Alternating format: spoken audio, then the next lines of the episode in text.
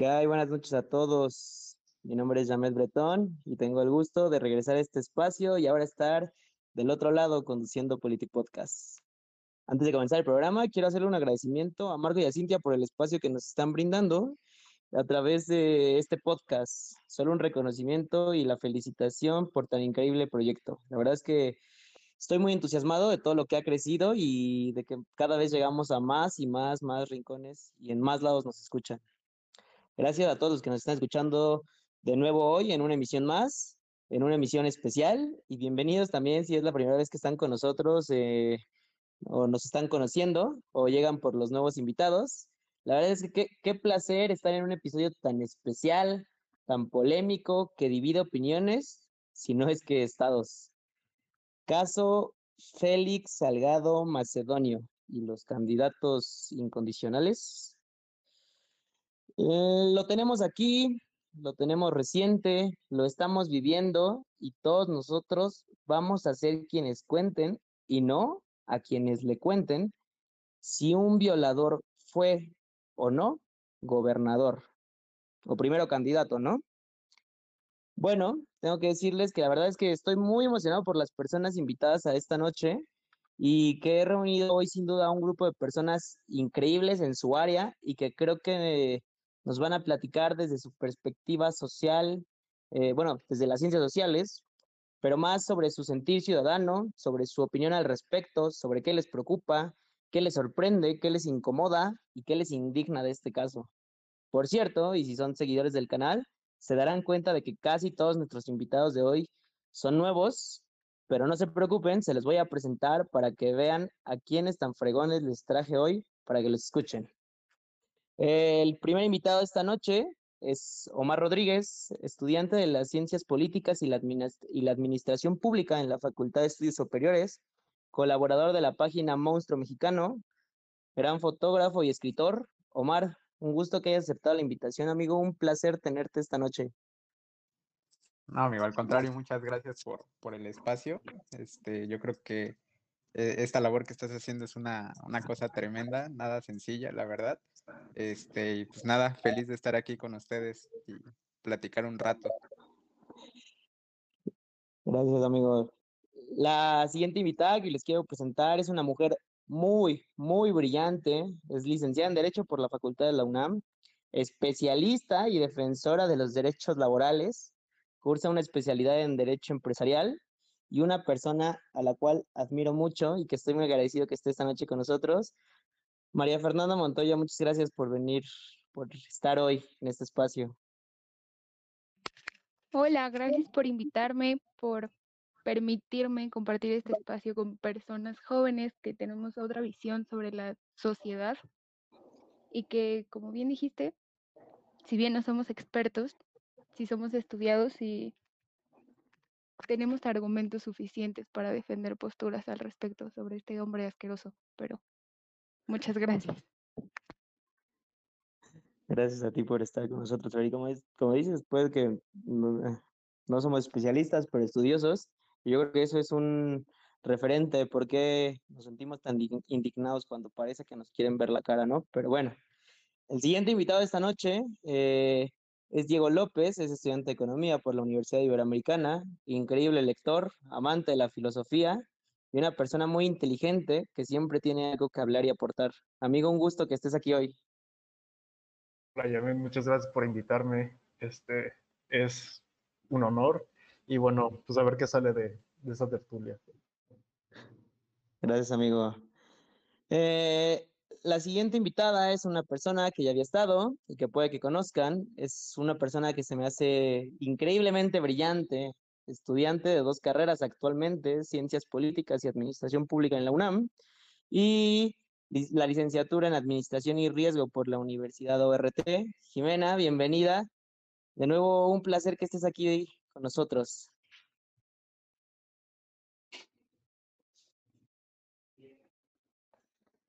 Pero bueno.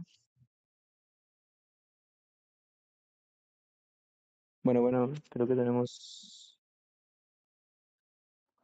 Creo que tenemos por ahí un fallo. Bueno, ahorita nos volvemos a hablar con Jimena. Y bueno, la siguiente persona, eh, Y la última que tenemos para la plática de hoy es una gran colega y amiga, eh, estudiante de las ciencias políticas y la administración pública también, increíble oradora, gran entusiasta de hacer política libre, real y verdadera, desde lo público y en el servicio.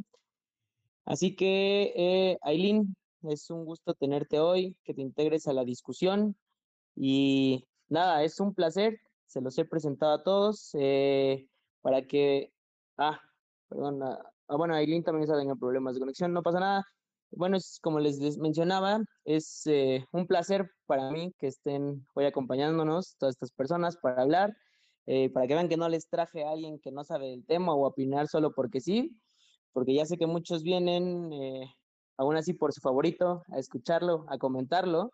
Y nada, antes de empezar formalmente el programa, queremos avisarle que la, queremos avisarles que la dinámica de hoy en la que vamos a sortear una membresía de Spotify Premium, no, eh, Disney Plus. La membresía de hoy es de Disney Plus.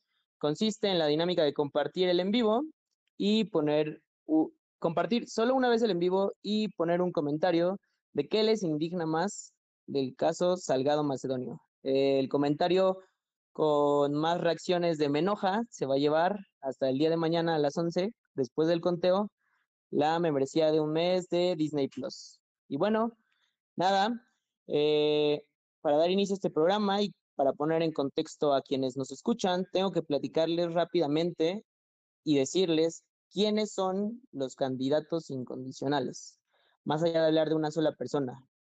Para entender quiénes son, o sin duda el ejemplo basta, es el caso de esta noche. Eh, por si no viven en Guerrero, los que no son en Guerrero, los que no somos de Guerrero, parecería difícil entender la ecuación de por qué un perfil que ha sido tan denunciado, un perfil que ha sido tan mencionado, tan desgastado, está siendo hoy candidato a uno de los estados más grandes del país.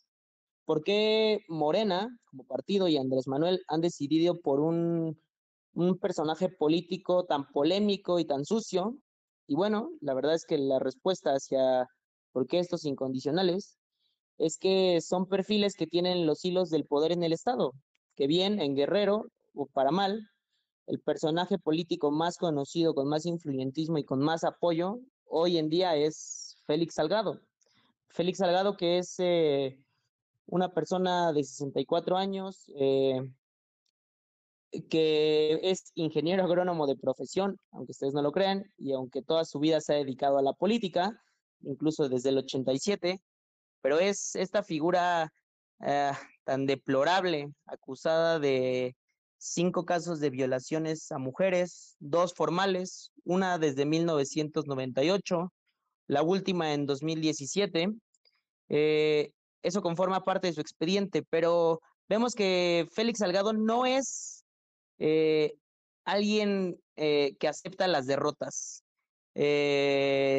curioso, aunque usted no lo crea, eh, este personaje formó parte del PRI desde, desde 1987. Se separó cuando Cárdenas eh, sale del partido y se une al Frente Democrático por un partido, por una, por una, por un frente conformado por el Partido Auténtico Revolucionario, el Partido Socialdemócrata y el Partido Mexicano Socialista, todos ya extintos, quienes por primera vez lo avientan a una candidatura a nivel federal para diputado y la cual pierde, la cual pierde y después de esto y de hacer un berrinche en el que dice él haber encontrado boletas electorales quemadas donde le hicieron fraude, va y las tira en Congreso de la Unión y la saca de un saco. La saca de un saco y dice que le han hecho trampa y que le han robado la elección. Sin duda, después de eso, Félix, eh, a sus costumbres, hace un paro en el cual no acepta la derrota. Más adelante, para la, para la candidatura de 1993, donde va para gobernador de Guerrero, la cual hoy también es su candidatura, o bueno, su ex candidatura, pierde de nuevo contra el PRI, y así en el 99, por primera vez es gobernador de Guerrero. Pero esto no quita que dos veces atrás, en seis años, hizo plantones, levantó gente, cerró carreteras y llamó al desorden social por no tener la preferencia, algo que vemos hoy en día se está repitiendo.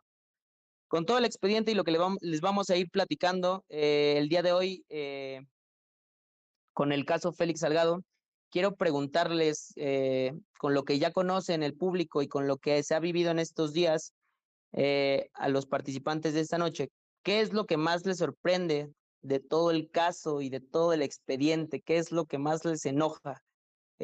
Omar, comienzo contigo.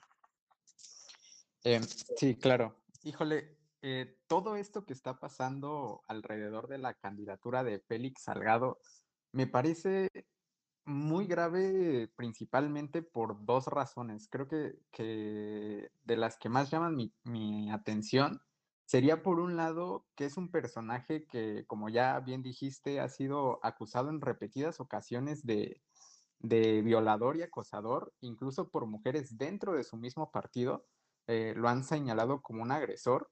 Y, y, esto pues no es un tema menor, ¿no? Sobre todo en un gobierno al que se le ha cuestionado mucho su participación en la atención de las demandas del movimiento feminista, ¿no? Entonces, el querer poner un candidato con, con esas características, quizás solo viene a confirmar que en efecto esos temas pues no son prioritarios ni relevantes para, para el gobierno en turno, ¿no? Eh, la otra razón por la, que creo que esto es muy grave es, y, me voy a apoyar en, este libro escrito por eh, Esteban Levinsky y Daniel Ziblatt de Cómo mueren las democracias. Este, ellos ahí en ese libro nos dicen que, pues, las democracias ya no, ya no mueren a causa de estos golpes de Estado, de movimientos armados, ¿no? Dicen que que paradójicamente las democracias mueren en las urnas. Y, esto es algo en lo que hay que poner mucha atención porque, pues como bien describe Levitsky y Ziblatt, eh, el que mata la democracia actúa como si fuera el más democrático del mundo, ¿no? ¿Qué dice AMLO? Eh, que sea el pueblo que decida. Eh, es un discurso que pareciera ir muy a favor de la democracia, eh, pero que yo veo más bien como, como un capricho autocrático, ¿no? Y el tema se agrava más con las amenazas de Félix Salgado Macedonio a los consejeros del INE después de hacer su berrinche, que si bien sí podemos criticarle muchas cosas al INE, no debemos de perder de vista que esta es una institución que juega un papel muy importante en, el ejercicio electoral y, eso es gravísimo, ¿no? O sea, está retando, está poniendo en tela de juicio eh, el papel de esta institución. Entonces, e, eso, eso no es un tema menor.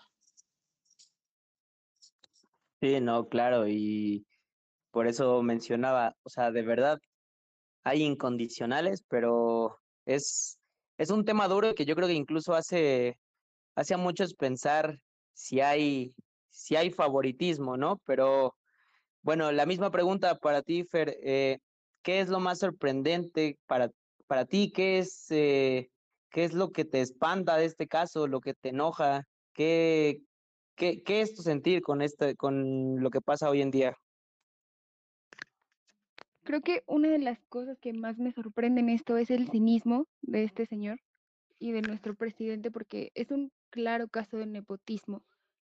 Y además este señor macedonio está copiando todo lo que hizo nuestro presidente, como el plantón de 2006 en reforma, cuando simplemente no estuvo de acuerdo con los resultados de una elección y listo, ¿no? Además de tema de las mujeres y las violaciones, que ya sabemos que nadie le da la importancia que debería. Al parecer para las mujeres esto es un caso aislado, o al menos a las mujeres de Guerrero, como él dice, porque asegura que la lo siguen apoyando. Pero sí, creo que lo que más me indigna de todo esto es el cinismo que tiene y de asegurar que de todos modos él ya ganó y que para qué se sigue haciendo tanta vuelta al respecto si el puesto ya es suyo. Sí, no, y sin duda pasa esto de cuando, no sé, y yo creo que todos los que nos están escuchando vieron en la semana cuando dijo, bueno, y si no voy yo, eh, no hay elecciones, o sea, ahora, ah, resulta, o sea, pues que las elecciones están plantadas para que él gane, o por qué tanta seguridad de que si no va él, se iba a repetir. La verdad es que es algo como tú dices, eh, Fer, eh, el caso de las mujeres parece incluso que se aísla, ¿no? Que se lleva a otro, a una segunda instancia y que el INE se lo tuvo que agarrar por otro lado, pero es algo eh, muy complicado. Eh, Jimena, ¿qué es lo que más te sorprende, lo que aborreces, eh, lo que te preocupa de este tema? Híjole, yo creo que, que es un tema muy fuerte, ¿no? Porque puede ser visto desde distintos puntos de, de, vista, ¿no? Pero creo que mm, tal vez mi postura puede verse un poco más enfocada, ¿no? Al tema de, del descaro del candidato y el silencio a, las agresiones sexuales que éste ha cometido, los delitos de agresión sexual, eh, que como tú bien lo decías, ¿no? Realmente el INE no ha podido eh, sustentar estos casos o darle seguimiento y pues ha tenido que buscar otras formas, como lo fue el, la declaración de, del presupuesto, ¿no? Faltante o los videos para hacer una pre-campaña. Creo que lo que a mí más me puede enojar es el silencio de los funcionarios públicos, porque ninguno de los funcionarios públicos ha declarado absolutamente nada, ni la jefa de gobierno, la secretaria de gobernación, ¿no? Que, que simplemente achacan que este caso pues es eh, competencia únicamente de los dirigentes de Morena, ¿no? Y entonces ese silencio pues significa mucho, significa no darle importancia a los delitos tan graves que ha cometido el señor, eh, a pesar de que ya hay carpetas de investigación y que las víctimas han salido a, pues, a dar la cara y bien a, a, hablar, ¿no? Del tema, hubo casos muy fuertes, ¿no? Con menores de edad, entonces, a mí lo que más me puede, eh, no sé, eh, molestar, yo creo que es la falta a este marco, a este marco jurídico a, la estructura tiránica que se está formando alrededor del presidente al, mantener este silencio y quitarle peso a, lo que se ha cometido contra la, violencia hacia las mujeres, ¿no? Y creo que a mí lo que más me puede molestar es el silencio, el quitarle la importancia a, a esta situación, ¿no? Y tener que buscar desde otro punto eh, poder poder quitar al candidato y que este candidato pues no pare, no pare de, ser tan descarado y de decir que él va a ser gobernador y que sin él no va a haber elecciones. Oye, pues creo que creo que está muy muy muy fuera de lugar, ¿no?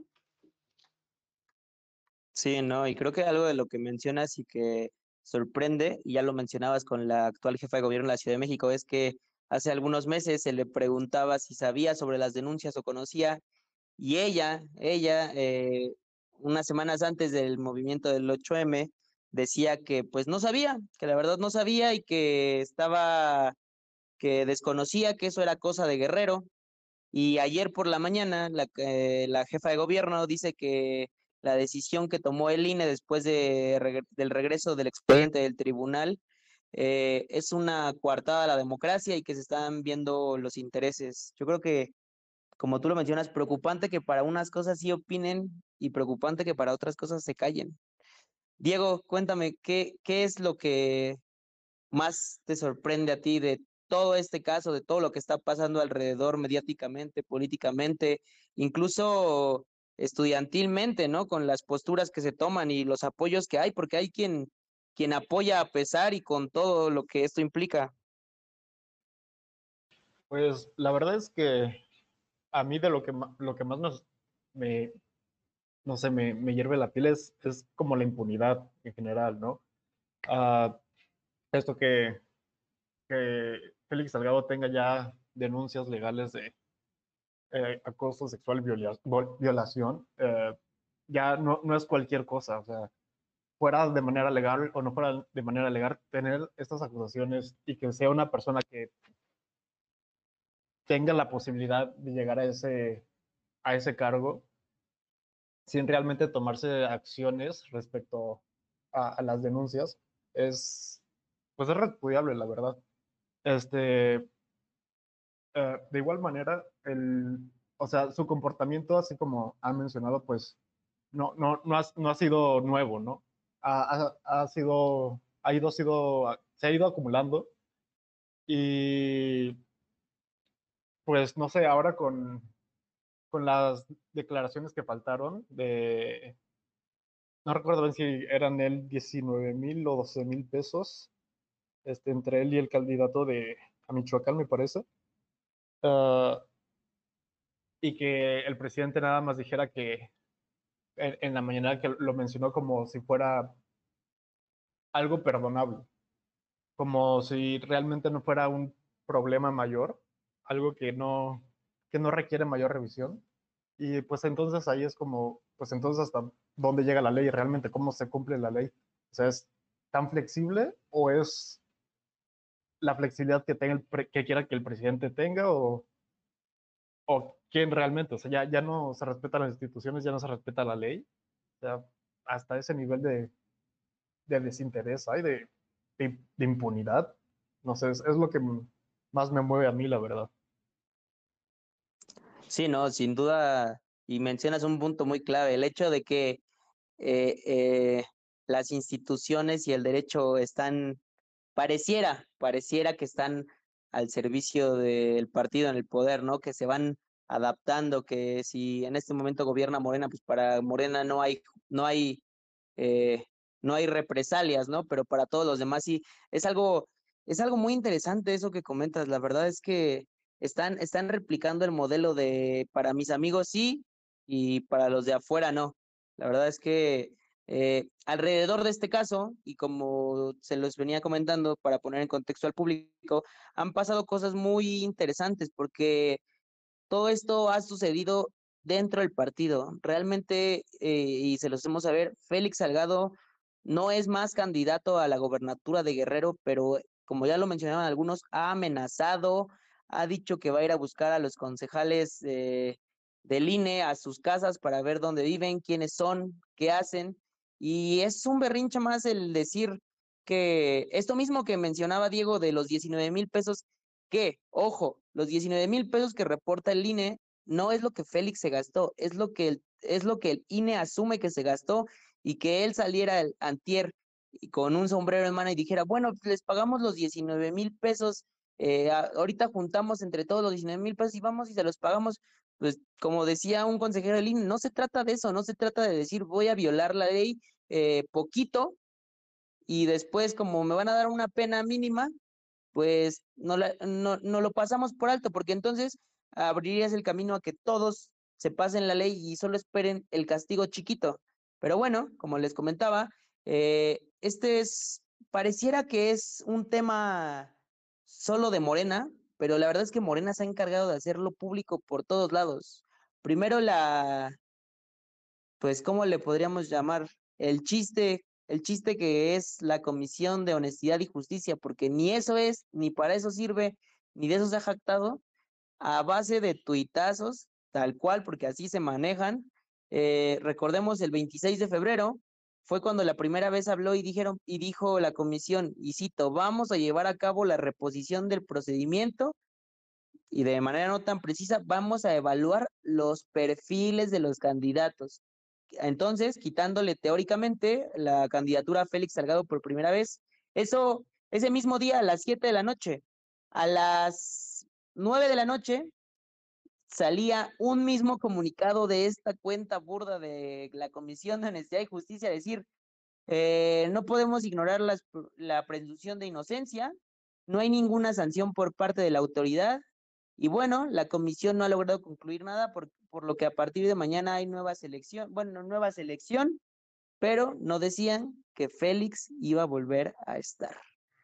Eh, más noche, aunque no lo creyéramos y aunque creíamos que no iba a pasar nada, la comisión sale a desmentir sus propios tweets y dice, después de una larga discusión sobre el ámbito de su competencia, eh, Félix eh, determina que no hay agravios contra él fincados, son improcedentes, infundados y conserva sus derechos políticos.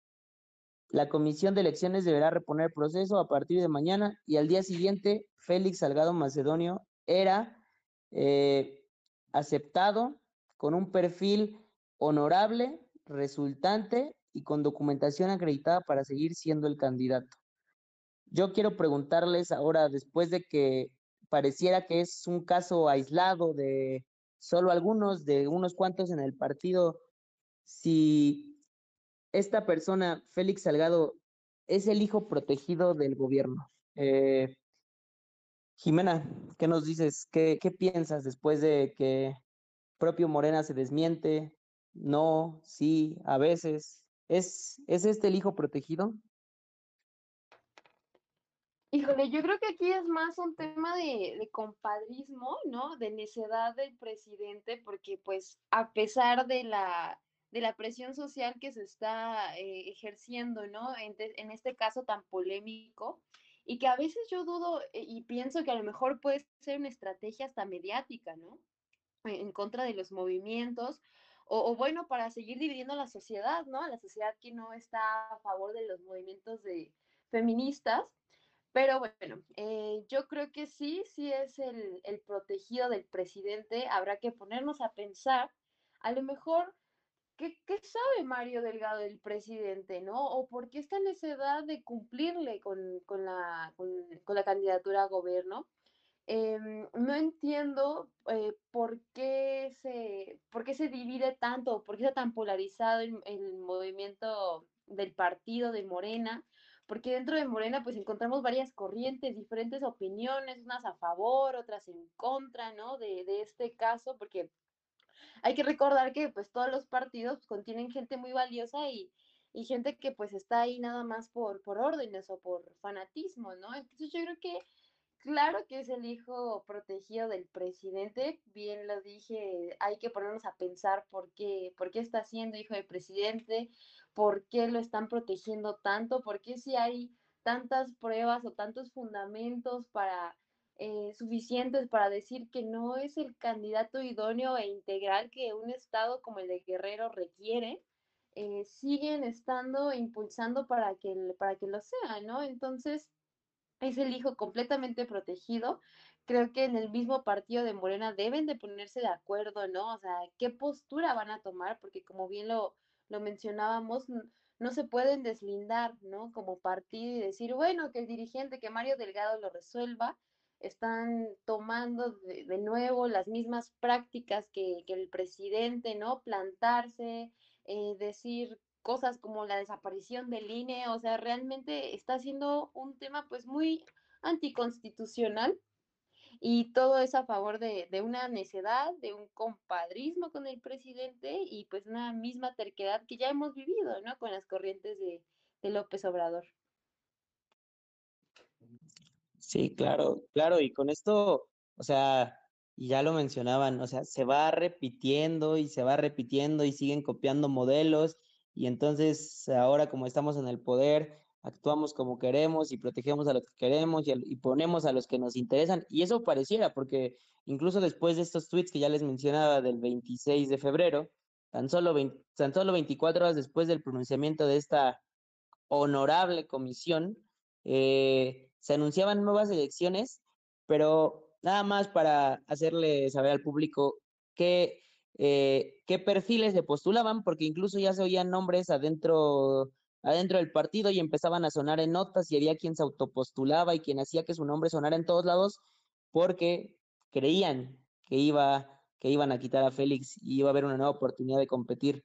Los perfiles que sonaban eh, para hacerle segunda o para ser los nuevos candidatos a gobernadores era nada más y nada menos que Nestora Salgado, excomandante de las policías comunitarias y que enfrentó procesos legales por más de 50 denuncias de privación de la libertad, secuestro, hoy senadora por el partido en el poder, Luis Walton, expriista, ex líder de Movimiento Ciudadano y quien en su momento impugnó el tribunal y se peleó con Félix Salgado, eh, y Pablo Amílcar, expresidente municipal de Acapulco, ex miembro de los superdelegados del gobierno federal, hermano de la secretaria de la Función Pública, Irma Eréndira Sandoval, y quien atravesó uno de los periodos más violentos eh, en el estado de, cuando fue alcalde de Acapulco.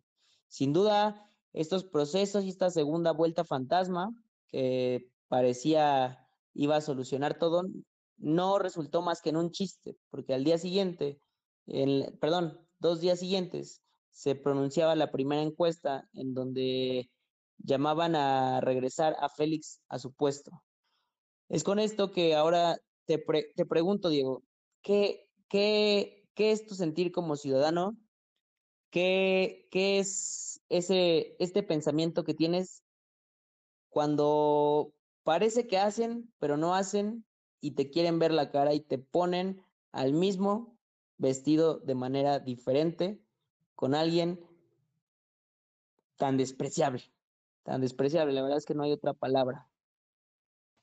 Pues, eso sí, si me preguntas como ciudadano, uh, pues realmente, pues, uno se siente como, al menos yo me siento como fuera del, del sistema político porque, pues, no, no es una democracia, realmente no hay, para empezar eso, no hay representación. Y porque, pues, al final de cuentas son candidatos ya que sí, que pareciera que están preseleccionados eh, al dedazo casi, casi, casi. Así que eso realmente, pues a mí como ciudadano me hace sentir eso, como que realmente no, no, no, no existe una participación. Que bueno, e, esa es mi opinión, que siento que no existe una participación ciudadana real. Este, pero como que nada más se hace cada vez más y más evidente, aunque lo quieran tapar así como con la segunda vuelta de, de votaciones para la candidatura, no sé, realmente se siente como, pues como lo dijiste, como muy ficticio, muy como un círculo, un teatro ya elaborado, en el que nada más se está pues viendo la obra y que las cosas pasen como se supone que tienen planeado que pasen, realmente.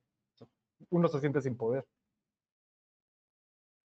Sí, claro, concuerdo contigo. Y más este momento en donde, o sea, lo iban a quitar, ponen a nuevos eh, prospectos que son una basura totalmente, o sea, gente acusada de secuestro siendo senadora y ella quería entrar a reemplazar y como tú dices, o sea, y de repente, o sea, ya parece un circo armado porque aunque no sea ella va a ser Félix y, aunque, y todo el mundo piensa que aunque sea Félix, o sea, él va a ser el gobernador cuando todavía hay unas elecciones por delante. Yo creo concuerdo contigo, es como, es como sentirte burlado, como que no hay democracia, como que estás yendo nada más por el puro y por el puro simple hecho de ir. La verdad es que es preocupante.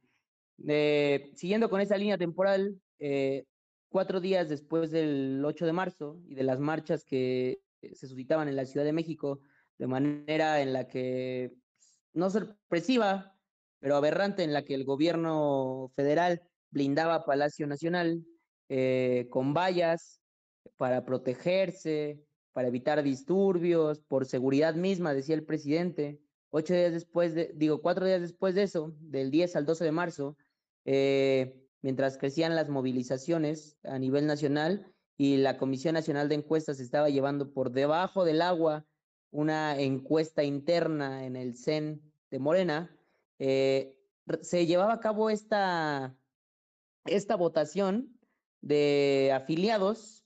Y bueno, nada más para mencionarles, de todos los estados, Guerrero eh, es el número 6 de Morena con más afiliados, solo detrás del Estado de México, Tabasco, Veracruz y Oaxaca, los otros estados más grandes. Eh, conformada por una lista nominal eh, de 48% mujeres, 52 hombres. 50, 48 contra 48% mujeres contra 52 de los hombres y para esta elección interna participaban, eh, participaban, y no quiero decir sorpresivamente, pero la participación era de 65% de mujeres contra, contra 36%, 34% de los hombres. Eh, esto quiere decir que en un estado donde eran más hombres, en una elección interna de afiliados del partido, participan 60% más mujeres y, sorpresivamente, gana Félix Salgado. Fer, yo quiero preguntarte, y ante lo que tú me decías de la causa del movimiento feminista y contra alguien que se ha mostrado, pues, perdido, no interesado, que lo ha desechado, se podría decir, ¿qué, qué, qué te dice que haya, que hayan también incluso, pues, quiero decir, simulado que, o sea, ¿Qué, pasa? ¿Qué, crees que suceda tuvo? ¿Por qué, por qué incluso es como la foto de Noroña cuando lo acusaron de machista y tuvo que tomar cursos y que dijo él, bueno, si fuera femini si fuera machista podría hacer esto y posteaba foto con una mujer. O sea, en este caso ahora es, si soy violador, eh, ¿a poco las mujeres no votarían por mí? ¿Qué, qué es tu sentir con esto, Fer? Pues siendo sumamente objetiva, no es que yo lo apoye, pero tenemos un concepto muy vago y muy subjetivo sobre lo que puede ser la buena reputación pública, que es lo que ellos alegan y por lo que no le podían quitar sus derechos políticos. Ahora, como yo lo decía en un principio, realmente no se le da importancia a esto, ¿sabes? Y como en su momento lo dijo nuestra querida Claudia, sí, tienen las denuncias, pero también se tiene que presumir su inocencia y cualquiera puede llegar y denunciar a otra persona y no hay una sentencia sobre eso, ¿sabes? Insisto, no es que yo lo defienda, pero siendo completamente objetiva al respecto, tampoco se le puede acusar de violador. Y suena horrible, yo lo sé. Pero pues así son las cosas y tampoco es sorpresa para nadie que el poder quiere estar en manos de un solo color. Y por eso tenemos al padrino del hijo de nuestro presidente en esta situación y al señor este queriendo que sus hijas sean candidatas y ellas diciendo que le dejarían el gobierno porque a ellas no les interesa. Entonces creo que no hay mucho que hacer porque como lo acaban de decir, somos un chiste y nuestra opinión tampoco les importa. Y como la gente tampoco se queja porque la gente no se informa, pues se lo quedan, porque también saben que las cosas no van a cambiar. Entonces, creo que eso es lo que puedo opinar al respecto.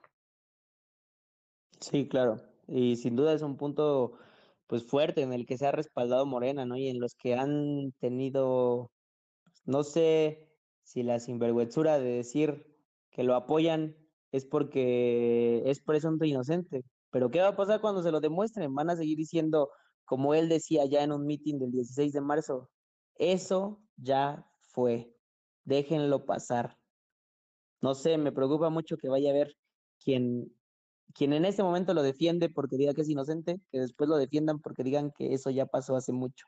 Es algo sin duda controversial. Bueno, esto pasaba el 16 de marzo de este año y para el día 24 de marzo eh, eh, ya, sonaban, ya sonaban ruidos de que la Comisión de Fiscalización del INE lo andaba buscando por otras cosas. Parecía que la candidatura de Félix no se iba a caer, por más que hubiera lo que hubiera, terremotos, vientos y mareas, no iba a pasar absolutamente nada. Y pues no sé, parecía que nos íbamos a tragar a un candidato a la fuerza impuesto por dedazo Incluso cuando mujeres del propio partido salían eh, a hablar, a pronunciarse, y cuando Félix terminaba ganando una nueva encuesta en la que 10 de los 14 puntos hablaban y, opinaban, bueno, en la boleta de la encuesta se habla de que, de que se, de que se, de cuánto se tenía la percepción hacia el reconocimiento público, la percepción de honestidad, la credibilidad y la reputación de los aspirantes.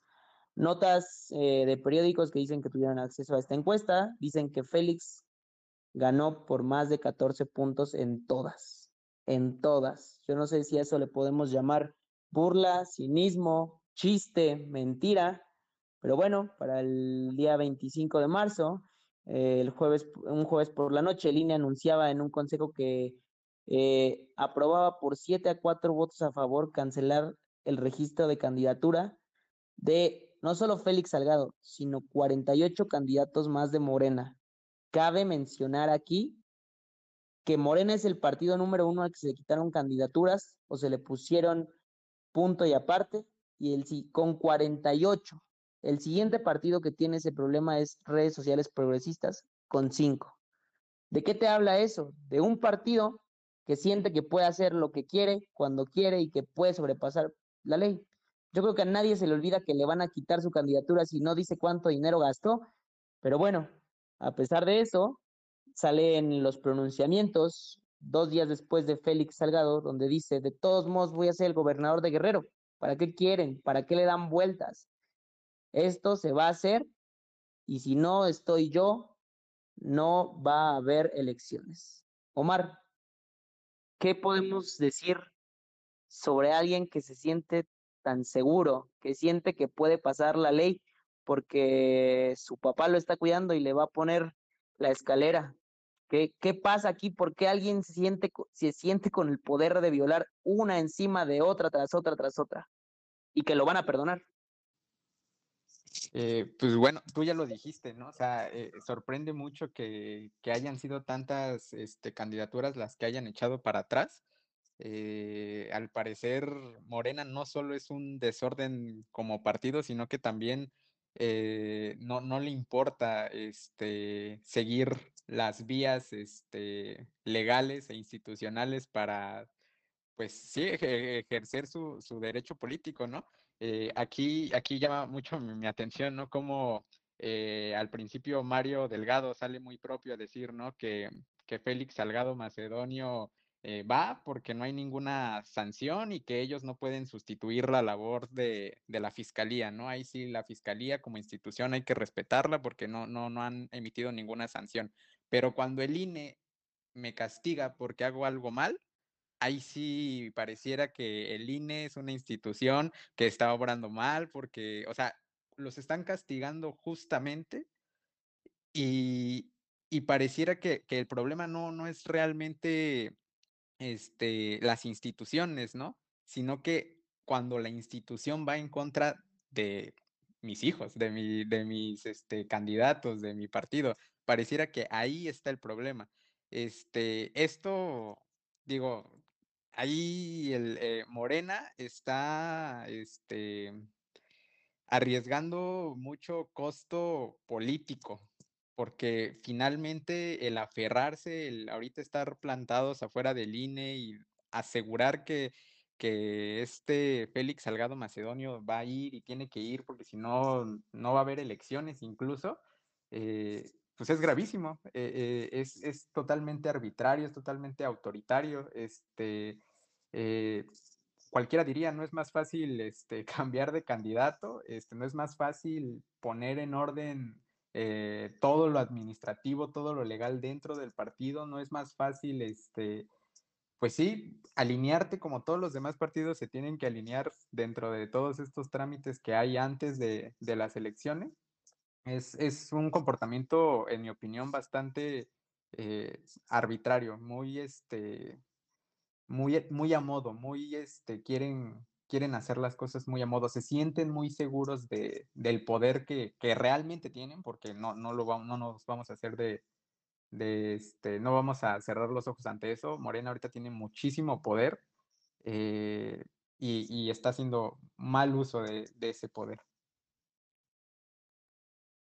Sí, claro, y esto se puede prestar después, como ya lo mencionabas tú, quien salte, quien dé, quien organice, va, va a estar controlando después nuestras vidas, paradójicamente.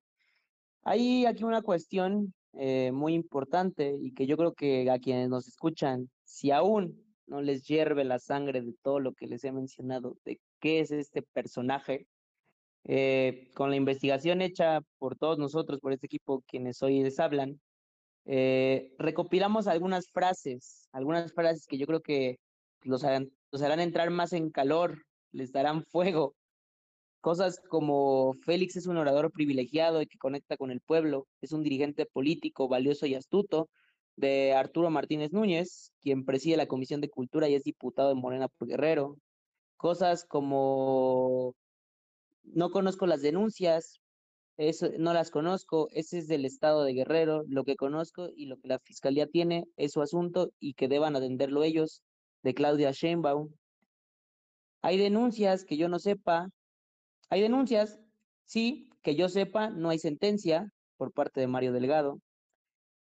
Ahí más bien se lo dejo a Morena, ya quisieran tener un candidato como lo tienen por parte de la comisión eh, Comisión Social de la Cámara de Diputados de Morena.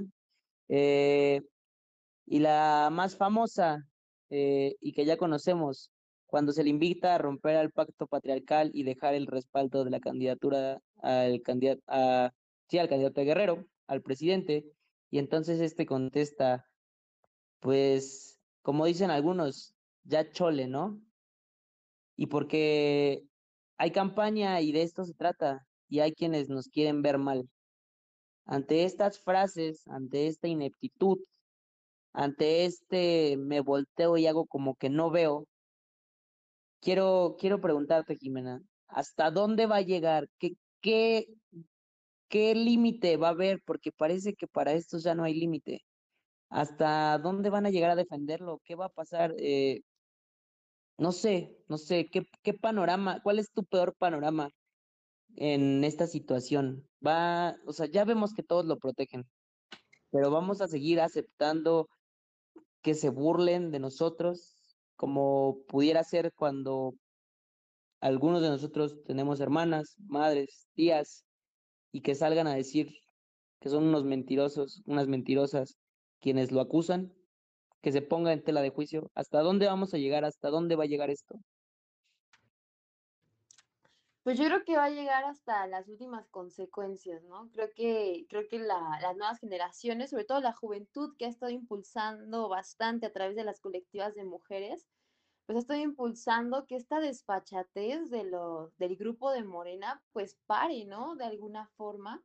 Y creo que el INE ha tratado de, de, de hacer hasta lo imposible, ¿no? Por sustentar esta, esta presión sobre, sobre la actitud y postura que ha tomado el, el, candidato, ¿no? Y la misma gente que le está protegiendo dentro del partido. Entonces, ¿hasta dónde va a parar? Un violador no va a ser gobernador. Fue el símbolo de este, de este año, de la, mar, de la marcha del 8 de marzo. Yo creo que mm, e, esta actitud tan deplorable que están tomando y esta excesiva desvergüenza, en algún momento, pues, eh, va a terminar en, en, una, en una pérdida de votos, como lo decía, ¿no? Para Morena, en una pérdida de credibilidad, porque hay que recordar que Morena no está únicamente avalado por sus militantes, ¿no? O por la gente que cree en López Obrador. Morena también se fortaleció con la gente que no sabía por quién votar, por la gente indecisa. Entonces yo creo que esa misma gente el día de hoy que está de alguna manera eh, escuchando la, las infamias que se están realizando por la necedad y terquedad de dejar al candidato este Salgado Macedonio, pues de alguna manera va a generar conciencia, ¿no? Y las nuevas juventudes y sobre todo las mujeres no vamos a permitir que un violador sea gobernador, porque nadie tiene el derecho de agredir a otra persona ni de privarla de su libertad y yo creo que pues ya es suficiente, ¿no? La burla hacia nuestra democracia y, y, la, y tiene que haber una unidad nacional, ¿no? Tenemos que unirnos realmente y, y pues aunque no nos quieran voltear a escuchar, pues hablar, ¿no? No hay nada más importante que participar.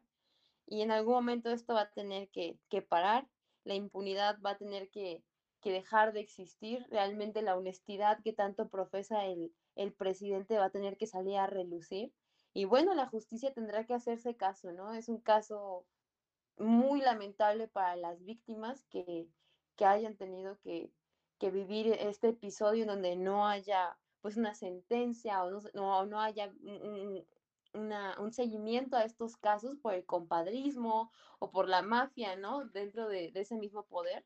Y pues yo creo que si el presidente sigue con esta necedad, le va a costar muy caro en las próximas elecciones. Eso esperaría yo. Sí, claro, no, y buenísima esa frase que dices, la mafia dentro del poder.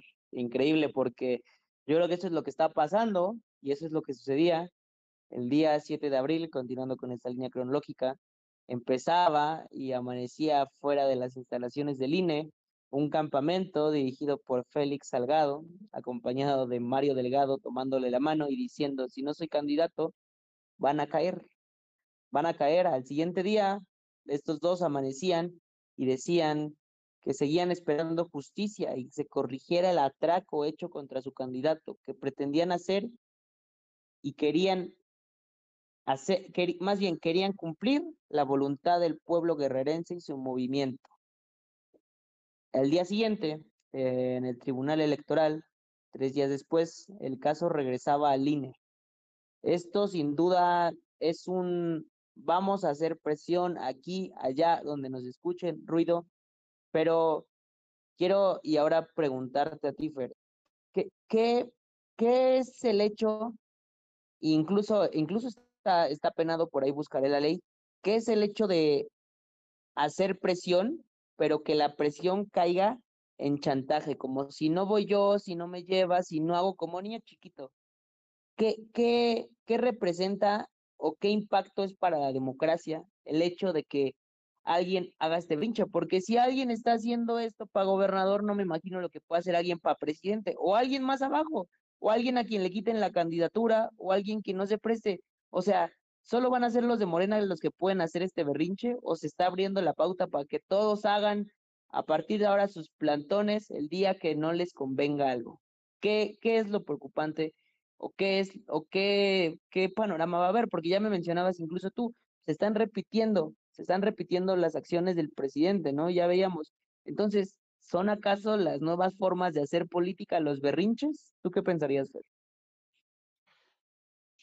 Pues creo que ya se mencionó demasiado, pero todo el poder va a caer en las manos del color guinda, porque además hay que recordar que ellos tienen un procedimiento especial para elegir a sus candidatos.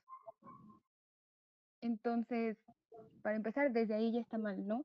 Ahí ya te está diciendo que solo esos favoritos van a tener la oportunidad de gobernar y van a gobernar según los hilos que mueva otra persona. Y sobre lo que mencionas de esta presión, pues es amenaza. Y, o sea, está en el Código Penal porque es amenaza lo de, pues, no haber elecciones, lo de ir a buscar a Lorenzo Córdoba y decir, bueno, y querer divulgar dónde vive y toda esta clase de cosas. Pues es un juego de niños chiquitos y creo que lo peor en todo esto es que lo mejor que le pudo pasar tuvo unos muy buenos consejeros políticos porque le convenía más no reportar esos gastos que seguir siendo acusado por todas las mujeres y con todo el boom que está teniendo este asunto. Porque yo creo que van y lo linchan. Pero, pues al no presentar el reporte que debía, alargó todo este procedimiento y ya solo se hizo acreedor de una multa de más de 6 millones de pesos que al mismo tiempo se lo le dieron la oportunidad de irla pagando en parcialidades. Entonces, es muy claro todo, la verdad. Sí, no, no, la verdad es que resulta un chiste sus 19 mil pesos, ¿no? Y como ya se les mencionaba, una, una burla que pasara el sombrero y dijera, pues ahorita se los pagamos y tanto, pues, ¿por qué si, te, si los consigues tan de inmediato y a una mano, ¿por qué no los declaraste, no? Ya, ya mencionaban, esto se puede prestar a lavado de dinero, a no presentar, porque si ya conocías, si ya eras candidato, porque luego él dice que nunca fue candidato, o sea, pero y si no fuiste candidato, ¿por qué peleaste tanto? Y si no fuiste precandidato, perdón, ¿por qué estás aquí alegando que quieres la candidatura? Se todo regresa al mismo punto. Y la verdad es que yo creo, y termina siendo preocupante, y como ya decía Omar, o sea, este, este sistema de las democracias y verlas en riesgo, pero también estas amenazas de, de se debe legislar eh, lo antes posible para la desaparición del INE y para que haya un órgano particular por parte de, de Félix o que dijera, eh, si no estoy en la boleta, no vamos hoy, no vamos mañana, pero vamos pasado, y que se pidiera que se reivindicara y que se hallara a los siete y los buscaran en su casa, porque ¿por qué ganan más que cualquier otro? O sea, todas estas cosas en riesgo por un solo personaje. Increíblemente, increíblemente esto pasó 9, 10, 11 y el día 12 Félix regresaba, más bien, estaba en Acapulco y venía con una caravana hacia la Ciudad de México y se plantaba de nuevo un día antes de la segunda sesión del INE. Omar, ¿qué, qué, qué podemos eh, augurar con alguien con tanto poder? ¿De verdad, de verdad, un candidato a gobernador es más que todos? ¿O qué, qué, ¿qué, ¿qué le permite decir? Pues como no me dan la gobernatura, pues desaparecemos el INE. O sea, el INE no solo se encarga de ti, tú eres un hijo de los 20 mil candidatos que va a haber para las elecciones de este 2021. O sea, ¿qué hay? ¿Qué poder hay? ¿Quién se cree? ¿Qué, qué está sucediendo? ¿Por qué le dimos tanta importancia a un personaje como Félix? ¿O qué lo hizo sentir tan poderoso? Híjole, eh, e, eso, eso, que preguntas me, me, me recuerda a, un, un, autor que se llama Norbert Lecker.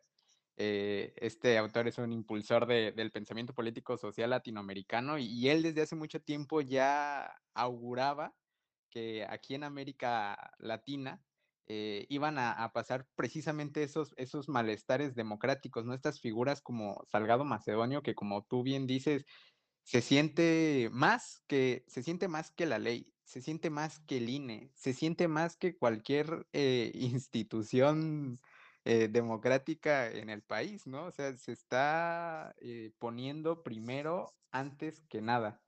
Eh, y, estos malestares, dice Lechner, pues es porque realmente estamos atrapados en, en estos procesos entre la modernidad y la posmodernidad, ¿no? Estos procesos de modernización y estos procesos posmodernos donde no se alcanzan a consolidar las instituciones democráticas fuertes, ¿no? O sea, ya, ah, ya tuvo que haber eh, una institución, ya tuvo que haber un marco jurídico que le dijera, oye, ya, o sea, hasta aquí llegaste.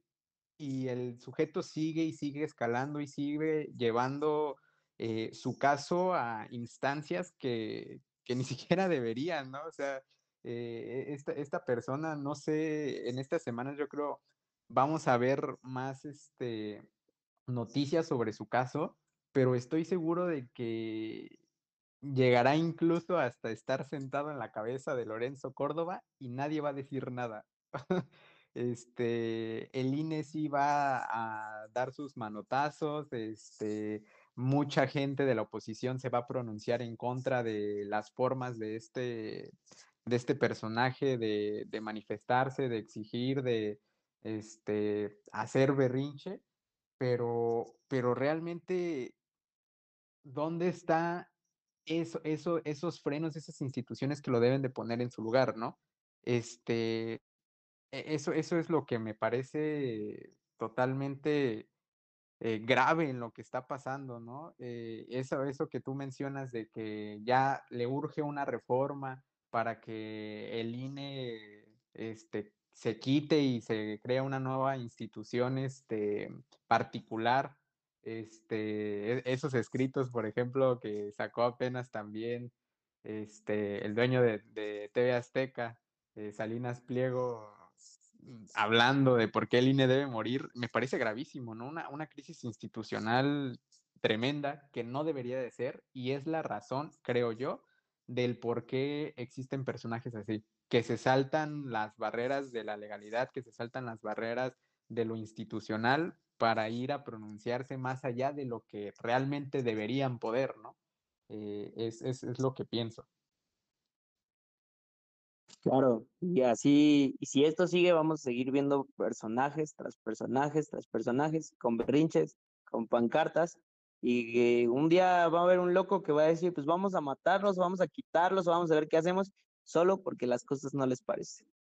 Bueno, para terminar con esta línea temporal y para hoy eh, cerrar el programa, para empezar a cerrar el programa, el martes 13, antier, el INE sesionaba por segunda vez ante la sentencia del Tribunal Electoral del Poder Judicial de la Federación y le decía no al asunto de la sentencia. No porque eh, lo que el tribunal decía era que debía, o se entendió, se debía haber una sanción eh, a la medida, que no todo podía ser eh, quitar la candidatura, pero eso dice la ley. O sea, y yo creo que muchos se la estaban pasando por alto. O sea, si, la, si dice que se le va a quitar la candidatura a quien no presente su declaración siendo precandidato de sus gastos de pre-campaña, pues si esa es la sanción, eso se acata. No, te, no tendría por qué haber, en mi opinión, una, un castigo a la medida, ¿no? Todos parejos, porque todos compiten por lo mismo y porque tus otros contrincantes para tu misma elección lo hicieron. ¿Por qué tú no? Creo que es lo primero que nos cuestionábamos. Esto, pues bueno, que se pronunciaban con la publicación de ocho videos de Facebook, eh, que asumían una precampaña, lo que ya les mencionaba y que decía incluso algún consejero, que si se impugna, evidentemente es porque alguien estaba usando la denominación de precandidato. La ley no se aplica a contentillo político, sino dentro del marco de la legalidad. Basta de amenazar que no habrá elecciones si ellos no están en la boleta. Aquí no atendemos a un partido, atendemos a más de 10. Son solamente violentadores de las instituciones y es obvio que al mostrar intención se quiere y se debe adquirir responsabilidad electoral. Increíblemente, increíble. Yo creo que esto, esto eh, lo saqué de un consejero del INE y es algo clave. Pero bueno, ante esto y en el mejor, en el peor panorama, eh, ante que va a haber una segunda resolución del Tribunal Electoral, porque ya dijo Macedonio que va a apelar, o bueno, lo dijo Mario Delgado con Macedonio atrás. Diego, ¿qué nos espera? ¿Va a haber una movida y Félix va a ser candidato? ¿Tú qué opinas? Dime tus comentarios finales y respóndeme a esta pregunta sobre qué te ha dado este, este tema. Pues la verdad, yo lo que siento que va a pasar es lo mismo, que se va a apelar, que se va a atrasar un poco el proceso quizá, pero que al final de alguna manera mágico misteriosa Salgado va va a seguir participando, este pues porque como mencionaron, como ya se mencionó, existe esta opinión que ni siquiera es ya tal cual la opinión pública, ¿no? Ya es más que nada la, pues, la opinión mediática, porque pues la opinión pública no es una opinión reflexiva ni crítica de, esto, ¿no? De, del respaldo que existe hacia, hacia él y de todos sus actos de demagogia, pues realmente me, me, me deja pensando eso, ¿no? Que pues que las cosas, la, la, cosa va a seguir igual, o sea, nada más se va a aplazar quizá un poco más, pero él va a terminar siendo candidato y pues si lo defienden tanto como lo están defendiendo dentro del partido y, y se le está dando tanto, tanta luz, pues no lo sé, igual y, no me sorprendería sinceramente que ganara la candidatura, o sea, que, que ganara el, el puesto a, a, gobernador, perdón. O sea, es horrible, pero la verdad es, es algo que yo espero, pues. Sí, claro, ¿no? Que en algún punto van a decir, sorpresa, existe esta ley, sorpresa, acabamos de crear la ley, sorpresa, ya llegó el cambio. Ah, Fer, ¿tú qué, tú qué esperas? Eh, sé que estás siendo muy objetiva hoy, pero ¿qué va a pasar? ¿Félix va a ser o no va a ser? ¿Y cuáles son tus comentarios finales después de analizar este caso? Yo digo que sí va a ser. Al final se van a encontrar alguna legal, alguna laguna legal, no sé, se la van a sacar de la manga porque para empezar, el presidente ni siquiera debería de intervenir en las elecciones, ¿sabes? No debería de opinar respecto, estar a favor, en contra. Incluso acaba de firmar un acuerdo nacional de la democracia, una cosa por la democracia. Y de todos modos está sugiriendo otras encuestas, pero ahora telefónicas para ver si este señor debería o no ser candidato. Entonces, obviamente lo va a hacer. Yo también creo que puede llegar a ser gobernador porque ya todo está muy hablado. Y como tú estabas diciendo, pues la ley dice esto, ¿por qué no solo lo hace si ya, si hubiera sido cualquier otra persona ya lo hubieran mandado al carajo? Y por qué se tiene tanta consideración con una persona que además pues ya tiene un historial que no es agradable.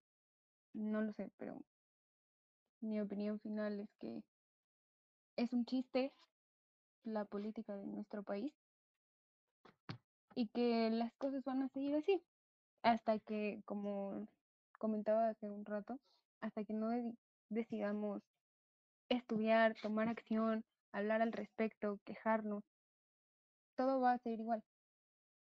Todo va a seguir igual porque es mucho más fácil solo aceptarlo y mantenernos en esta línea de pues así son las cosas a enfrentarnos al cambio y lo que lleve consigo. Sí, claro, no preocupante porque como tú dices, o sea, si ya están teniendo consideraciones con alguien de este perfil, ¿con quién más no las van a tener si quieren llegar al poder? Omar, dime, ¿cuál es el escenario que tú ves? ¿Va a ser o no va a ser? ¿Y qué te deja este tema, aparte de caliente en la sangre por pensar tan mediocres políticos que tenemos? Híjole, yo también creo que va a lograr su candidatura y la verdad es que eh, eh, Morena pues trae una, un, poder ahorita muy popular. Siento que hasta podría ganar las elecciones, la, gobernación, si llega a ser candidato, claro. Eh, ¿Qué me deja? Una decepción terrible, ¿no? O sea, ahí finalmente quienes pagan este, siempre los platos de todo de todas estas prácticas políticas que no son nuevas, este, que han sido de siempre, somos los ciudadanos, ¿no? Eh, quienes van a tener más cerca eh, a, esta persona va a ser el, la, población de, Guerrero.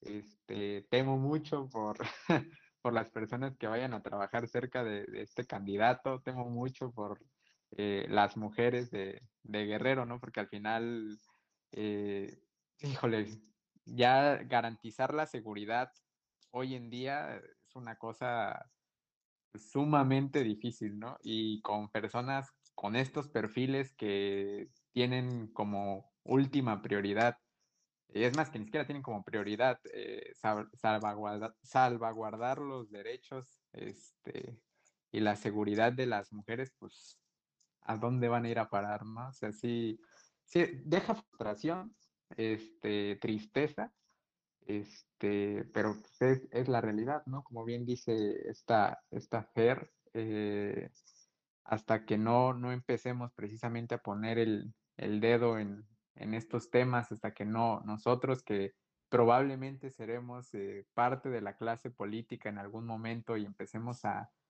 eh, ahora sí, a hacer el cambio, ¿no? Mucha, muchas veces nos estancamos en el hecho de, no ir más allá de lo que es la realidad, ¿no? Pensamos que no la podemos transformar. A veces nos, como que nos preparan para adecuarnos, a, este, camuflajearnos dentro de esa realidad política. Pienso yo que, podemos este, eh, cambiarla, modificarla. Será muy criticado. Eh, espacios, por ejemplo, como el tuyo, este, son de totalmente libertad de expresión, de, mucho análisis, de donde no hay línea, ahora sí, de lo que puedes o no decir. Eh, son esos espacios ¿no? que, transforman, que, muestran cuál es la realidad. Y, la verdad es que sí, es lo que, lo que me deja frustración, este, es, este panorama que, que estamos viviendo con este, este personaje. Claro, frustración y miedo por saber qué más son capaces de hacer. Ah, Jimena, y para terminar, dime, ¿tú qué piensas? ¿Va a ser o no va a ser? ¿Y qué, qué te deja este tema? Pues a mí me gustaría eh, rápidamente citar esta frase de Aristóteles que me gusta mucho y dice, los tiranos se rodean de hombres malos porque les gusta ser adulados y ningún hombre de espíritu elevado les adulará yo creo que lo que ha cometido el candidato han sido, pues, eh, impulsos que, van a ser de alguna manera graves de resarcir, ¿no? O sea, por ejemplo, estas amenazas al consejero presidente Lorenzo Córdoba, este, los, eh, los comentarios, ¿no? De, de, de, deshacer el INE o que, bueno, se legisle para, para su posible desaparición, eh, las burlas, ¿no? Que, que, que se han interpretado con estas felicitaciones a las mujeres, eh, con este reconocimiento a, las mujeres de Guerrero, yo creo que de alguna manera han sido desaciertos que, por temas de, chantaje, de impulso, ¿no? Este, ha estado cometiendo el candidato y que de alguna manera le va a salir muy caro también eh, a las próximas elecciones, yo esperaría. Yo no creo que, que llegue a ser gobernador porque no es conveniente para el partido. O sea, probablemente nosotros estemos hablando desde una posición de privilegio, ¿no? Porque realmente no vivimos en Guerrero. Y, los usos y las costumbres, ¿no? Dentro de ese estado son muy diferentes a, los que nosotros tenemos, ¿no? Entonces aquí sería importante preguntarnos cómo se vive, cómo las mismas personas de, esas comunidades entienden este proceso electoral, eh, si saben cuál es el caso, porque también hay que recordar que muchas zonas de Guerrero son zonas marginadas que tampoco tienen un acceso tan fácil a la información como lo tenemos nosotros. Entonces, mm, mi conclusión es, no va a llegar porque es muy caro. O sea, realmente es algo que, le costaría muchísimo al presidente. Eh, en una ocasión que tuve la oportunidad de hablar con Juan Sandoval Mendiola, él es representante de las Naciones Unidas, de la Comisión Permanente, eh, él decía, hay que recordar que el presidente no es todo el gobierno. Entonces, si somos objetivos, eh, no van a permitir ¿no? Más, más dirigentes de Morena o personas cercanas al presidente, pues que siga este capricho, ¿no? Porque realmente no hay otra manera de llamarle a esto más que un capricho. Yo espero que, que el INE no, no cambie su postura, que resista yo lo, lo percibí bastante fuerte, ¿no? Eh, la posición de, de, los consejeros y de decir, Macedonio no será candidato, ¿no? O sea, y, y no será candidato independientemente de si está desequilibrado el castigo a, a lo que se ha cometido. Entonces yo confío en que esa postura va a seguir, confío en que la presión social que, que se ha ejercido va a tener que seguirse trabajando y cada vez hacerse mucho más grande, ¿no? Para que realmente permee en este caso. Y pues bueno, esperar lo mejor, un, candidato que, que, valga la pena por el partido de Morena, ¿no? Entonces, creo que esa sería mi postura, la más objetiva, que Macedonio no llegue. Sí, claro, y no, y como ya mencionábamos, según esto, eh, eh, Morena tiene 48 horas después de lo del INE para escoger un nuevo candidato, pero vamos a ver a quién lanzan. Ya les mencioné algunos perfiles. Quien más eh, suena es Walton, el expriista y ex, ex Movimiento Ciudadano, pero bueno, vamos a ver qué sucede. La verdad es que es un caso controversial que no creo que no le enoje a quien sabe un poco o mucho. Y pues nada, agradecerles a todos quienes hoy nos han escuchado. Eh, quienes han compartido espacio con nosotros. Eh, recuerden la dinámica, todo, el conteo termina mañana a las 11 de la mañana, viernes 16 de abril. Y pues ya vieron a qué personas tan fregonas les traje hoy para hablar del tema. La verdad es que siempre me quedo sorprendido de todo lo que nos comparten, de todo lo que puedo aprender de ellos, así como ustedes. Y nada, ahí van a estar viendo sus redes sociales en el banner para que los vayan a seguir. Si nos están escuchando en Spotify, pueden buscarnos en Facebook. Eh, eh, buscarnos en Facebook, estamos como Politi Podcast y ahí van a encontrar toda la información de ellos, sus perfiles. Eh, algunos comparten otras cosas diferentes a la política, aunque de esto hablan mucho. y pues nada, agradecerles a todos quienes hoy nos escucharon, como ya se los dije, a todos los que participaron. Eh, amigos, eh, no me queda más que agradecerles. Solo eso y ha sido increíble escucharlos, oír sus posturas.